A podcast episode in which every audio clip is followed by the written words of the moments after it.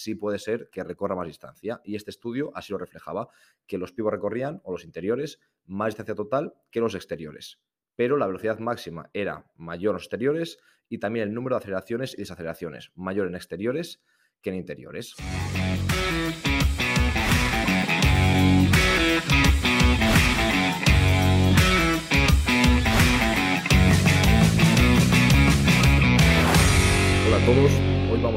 Como siempre he dicho, vamos a intentar eh, meter muy poca paja y que desde el principio vayamos al, grano, ¿vale? Entonces, para cualquier tipo de cosa, por favor, escribidnos algún correo a info.asesport.com o también asesport.com barra contacto. Podéis eh, contactar con nosotros y decirnos qué opináis, si os está gustando, si no, o si os gustaría que cambiásemos algo y que ajustásemos algo, ¿vale? Entonces, ya comenzamos con el contenido de esta semana. En este episodio vamos a hablar de la carga externa en baloncesto.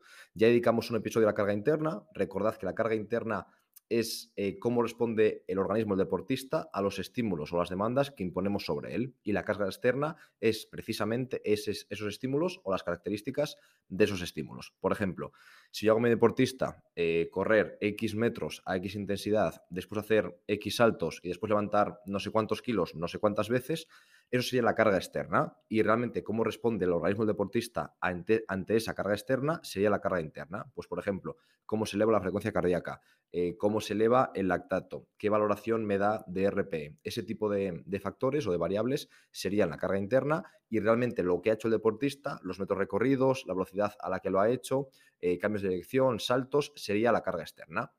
Entonces son las dos patas, por así decirlo, las dos columnas sobre las que se sustenta las demandas del partido de baloncesto. Entonces, lo que buscamos con este episodio es finalizar esta línea de episodios, este conjunto de episodios en los que hablamos de carga interna y carga externa, para de esta forma tener todos los ingredientes necesarios para saber lo máximo posible de las demandas del baloncesto, lo máximo posible en el tiempo que hemos dedicado, para de esta forma ajustar muy bien los estímulos que queremos aportar y preparar lo mejor posible a nuestros jugadores y a nuestro equipo. No solamente para estar para soportar las demandas del partido, sino habrá que intentar también tener una ventaja respecto al rival. Es decir, que esas demandas eh, nos parezcan casi fáciles, que los deportistas, nuestros jugadores perdón, eh, puedan solventarlas fácilmente. Ese es un poco el objetivo. Entonces vamos a hablar un poco del baloncesto, de la naturaleza del baloncesto, qué tipo de deporte es. Obviamente es deporte colectivo, de indoor, ese tipo de cosas ya las sabemos, no queremos pararnos ahí, pero vamos a intentar hablar un poco más de qué tipo de esfuerzos, de cómo son los esfuerzos que realizan los deportistas. Vale, pues el baloncesto, en primer lugar hay que decir que tiene una naturaleza acelerativa, desacelerativa. Es decir, continuamente se va a cambiar de dirección, vamos a acelerar, vamos a frenar, vamos a volver a reacelerar. Entonces, estos dos componentes son importantísimos. Eh, vamos a hablar más adelante, pero ya quiero poner el acento en la parte desacelerativa. Creo que la acelerativa tiene ya muchísima publicidad o todos pensamos en ella, pero más adelante mostraremos datos que nos van a hacer darnos cuenta de que muchas veces obviamos la desaceleración o la frenada, o aunque no la obviemos, no le damos tanta importancia como podríamos o como deberíamos. Eh, también hay que decir que esta parte de aceleración y desaceleración es crucial para el rendimiento. Es decir, no solamente es que se dé, sino que además las acciones que suelen terminar eh, que se anote o que nos anoten tienen este tipo de componente, ¿vale? De cambio de ritmo. Y por lo tanto, el baloncesto tiene una naturaleza intermitente muy marcada. Por lo tanto, podemos decir que el baloncesto es un deporte intermitente que combina eh, una base aeróbica importante con esfuerzos anaeróbicos. Vamos a, desglosarlo más adelante, pero ya podemos decir que la parte más importante, o yo diría que la parte crucial, es la parte anaeróbica. Obviamente ambas son necesarias, pero la parte que determina cómo se anotan puntos y cómo nos anotan o cómo defendernos de ello es la parte más eh, intensa, la parte más anaeróbica. Y la parte aeróbica es la base sobre la que se sustenta y también nos permite recuperarnos entre esfuerzos. Vale, pues vamos a comenzar hablando ahora de la distancia recorrida. ¿Cuánto corremos los jugadores? ¿Cuánto corren los jugadores en el partido? Y obviamente lo primero que hay que comentar es que es diferente a otros deportes como el fútbol, por ejemplo, en el que ciertos jugadores no van a cambiar en todo el partido. Entonces es más sencillo controlar cuánta distancia recorren. En el baloncesto vamos a depender mucho de cuánto se juega. Por lo tanto, analizar la evidencia, hay algunos Em, hay algunos autores que dan mm, distancias totales, pero muchos otros, y creo que tiene más sentido, lo que hacen es eh, dar distancias por minuto. Pues, por ejemplo, hay diferentes autores que os pondremos en las notas del episodio, pero en diferentes investigaciones, como esta, en jugadores eh, australianos, se veía que recorrían 156 metros por minuto, de los cuales 15,3 a sprint. Entonces, eh, hay otros estudios que encuentran 19,1 metros a sprint. Hay un montón de, de, estudios diferentes, pero lo importante es tener una horquilla o un rango y que entendamos más o menos cuáles son las demandas por minuto. Así, dependiendo de cuánto juegue mi jugador, podré hacer esa ecuación simple y saber cuánto es, ¿vale? Porque obviamente no podemos dar datos absolutos sin saber cuánto juega nuestro jugador. También, por ejemplo, podríamos hablar de las posiciones. Eh, ¿Qué tipo de posición corre más y corre menos? Aquí, de nuevo, hay estudios que pueden bailar un poco los datos o que pueden variar ligeramente. En algunos casos no tan ligeramente, pero vamos a intentar dar los datos más consistentes que hemos encontrado. Entonces, en cuanto a distancia recorrida, llama la atención que hay algunos estudios, como este que, vamos a citar ahora, en el que los interiores recorren más distancia total que los exteriores. A mí esto al principio me chocaba y, no siempre se da de esta forma, depende un poco del modo de juego, depende de cómo se juegue, pero bueno, sí se puede entender que si el pivo tiene que ir, por ejemplo, a, hasta una canasta a finalizar, después tiene que ir justo debajo de la otra a ver si recibe, después a lo mejor no puede recibir y sube arriba a poner un bloqueo, al final depende de cómo juegues, sí puede ser que recorra más distancia. Y este estudio así lo reflejaba, que los pivos recorrían, o los interiores, más distancia total que los exteriores pero la velocidad máxima era mayor en exteriores y también el número de aceleraciones y desaceleraciones, mayor en exteriores que en interiores. También podríamos hablar de, eh, por ejemplo, distancia total a sprint. Eh, en este caso también recorren más los exteriores que los interiores. Y sería interesante también analizar el tiempo que emplean en diferentes acciones. Por ejemplo, sprintando, diferentes estudios muestran que en torno al 5,3%, carrera baja, moderada intensidad, 22%, y estando de pie o caminando, o parados, 29,9%, eh, más o menos un 30%. Esto me parece interesante analizarlo también desde este punto de vista del tiempo. ¿Por qué? Porque eh, muchas veces podemos pensar que porque se hace poco una acción tiene poca importancia. Por ejemplo, si yo aquí veo que el 30% es parado o caminando, eh, el 22% a baja intensidad, puedo decir, bueno, pues me centro en lo que más se hace, en mejorar eso. Pero obviamente lo que nos da rendimiento en baloncesto no es estar parado, ni tenemos que trabajar eso. Aunque parece obvio, eh, quiero poner en valor que aunque una acción se dé muy poco en el tiempo, como es un 5%, realmente lo que te da la intensidad y la calidad es esa parte que es dura, es decir, el sprint, no lo es el estar parado o caminando, ¿vale? También podemos hablar en cuanto a cambios de actividad. Aquí sí que hay bastante mm, diversidad en cuanto a evidencia, entonces no quiero dar datos concretos, pero suele estar en torno a 1.000, 1.500, 2.000 cambios de actividad por partidos.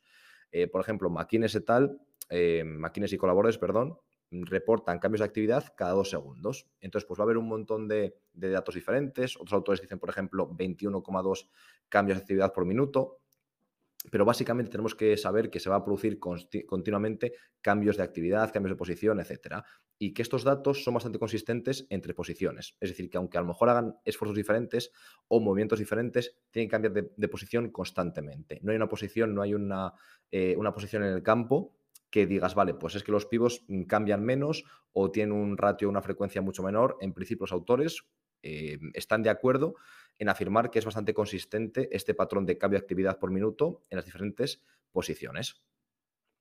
También, por ejemplo, podríamos hablar de saltos en cuanto a carga externa, que es una acción clave en, baloncesto. Y de nuevo, no podríamos hablar de datos absolutos. Hay autores que lo hacen, pero entiendo que esos autores lo que hacen es dar por supuesto que se juegan ciertos minutos y a raíz de ahí dar un dato eh, global pero en principio tiene más sentido eh, hacerlo por minuto. Entonces, por ejemplo, diferentes autores citan que en torno a 3,1, 4,1 saltos por minuto. Otros autores dan el valor absoluto de en torno a 33, 34 saltos, pero obviamente esto dependerá de cuántos minutos juegas. Entonces, creo que es mejor analizarlo por minuto y luego estimar en función de cuánto juega nuestro jugador eh, en concreto, un jugador en concreto.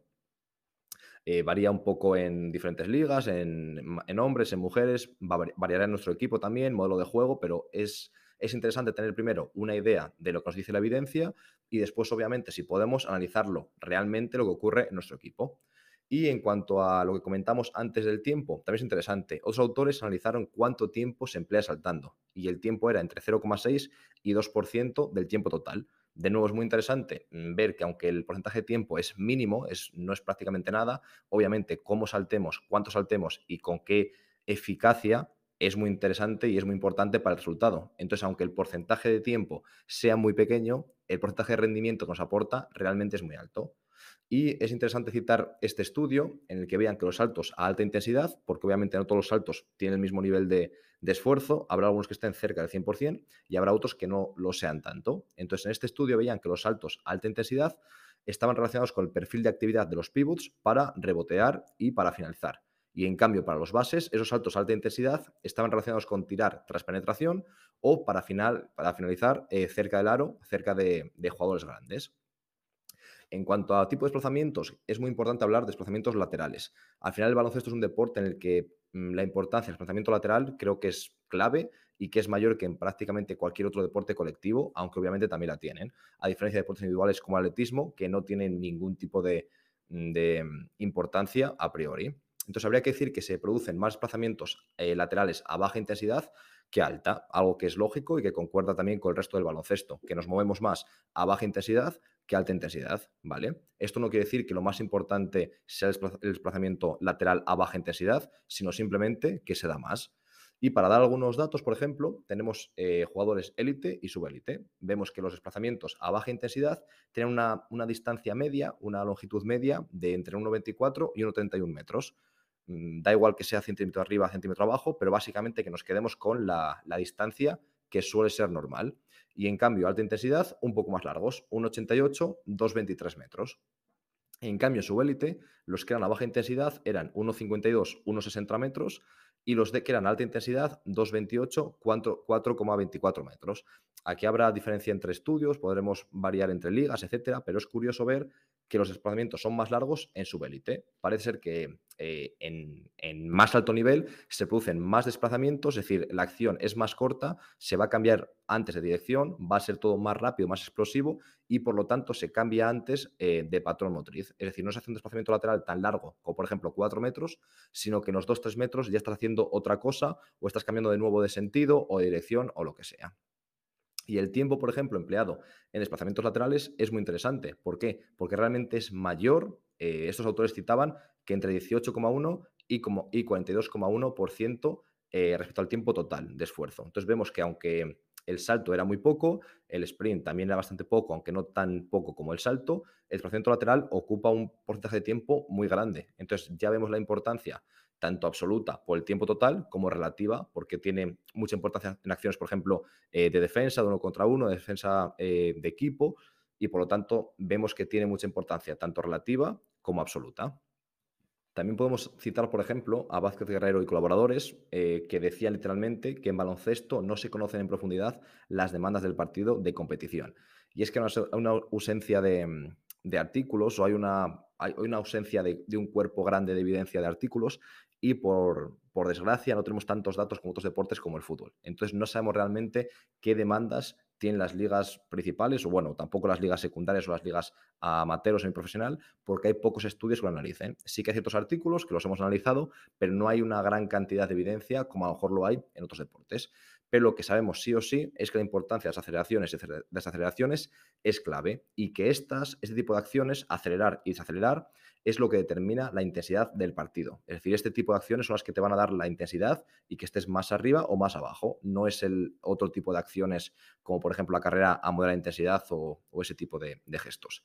Y también tenemos que decir que es interesante resaltar que las aceleraciones tienen un alto coste energético y que es muy importante y muy relevante en el perfil del jugador, y que, mm, por el contrario, las desaceleraciones no tienen tanto coste energético, sino un alto estrés mecánico, una alta tensión mecánica sobre las articulaciones y el conjunto eh, musculoesquelético. Vale, en cuanto a desaceleraciones, ¿qué podríamos decir? Que son muy importantes para el perfil de actividad, tanto de aleros como de pivots. Esto lo reflejaba el estudio, pero yo creo que también es muy importante para los, eh, para los bases. Es decir, simplemente para pasar a la otra pista, tienen que acelerar, frenar. El que está defendido también intenta acelerar, acercarse, eh, crear contacto, volver hacia atrás, volver a frenar. Entonces creo que en cualquier posición en baloncesto se da continuamente una aceleración y desaceleración, ¿vale? Entonces la, desaceleración siempre tendrá peso en cualquier tipo de posición. Ahora, por ejemplo, para ir ya concluyendo, vamos a analizar una parte del estudio del compañero eh, Lucas Vilar de 2018. Lucas ha hecho, por ejemplo, diferentes formaciones con nosotros. Tenemos el placer enorme de tenerle como docente en el máster de preparación física en baloncesto y queremos analizar un poco este, este, artículo suyo. Queremos basarnos en él para conocer un poco mejor nuestro deporte. ¿Qué es lo que podemos ver? Pues, eh, bueno, hay un montón de datos, os animo a, leerlo. pero lo que he subrayado y lo que me estoy fijando ahora mismo en una tabla que tengo delante es el número total de desaceleraciones en los, en los bases, que eran 84,7, el número total de desaceleraciones en los aleros, que era 93,2, y luego en los pivots, que era 88,5. Entonces vemos que es un rango bastante similar, que hace más desaceleraciones los aleros, pero bueno, que están muy, muy parejos, ¿vale? Vamos a ver ahora las que se realizaban a alta intensidad. Vemos que los bases 11,9, los aleros 12,7, también muy parejo, pero un pelín más los aleros, y los pivots 6,8, muchas menos alta intensidad, ¿vale? Esto es un estudio concreto, no tiene por qué replicarse exactamente en todos los equipos o en todas las ligas, pero seguramente estemos en un rango bastante similar. Pero lo que me gustaría destacar ahora era lo que decía al principio, la importancia enorme de desaceleración en el baloncesto. Y de hecho, en este caso lo que podemos ver es que los bases eh, realizaban, como hemos dicho, 84,7 desaceleraciones por partido totales, pero es que las aceleraciones que realizaban era 43,5, es decir, prácticamente la mitad. Y las desaceleraciones a máxima intensidad o alta intensidad, como hemos dicho, eran 11,9 y en cambio las aceleraciones a alta intensidad para los bases 6,4. Por lo tanto, vemos que prácticamente es la mitad la aceleración que la desaceleración cuantitativamente. Vamos ahora con los aleros. Eh, desaceleraciones, habíamos dicho, eh, totales y máxima intensidad o alta intensidad eran 93 y 12,7, ¿vale? Pues las aceleraciones eran 42, 5,8. Vemos que de nuevo es la mitad, de hecho no llega ni a la mitad, ¿vale?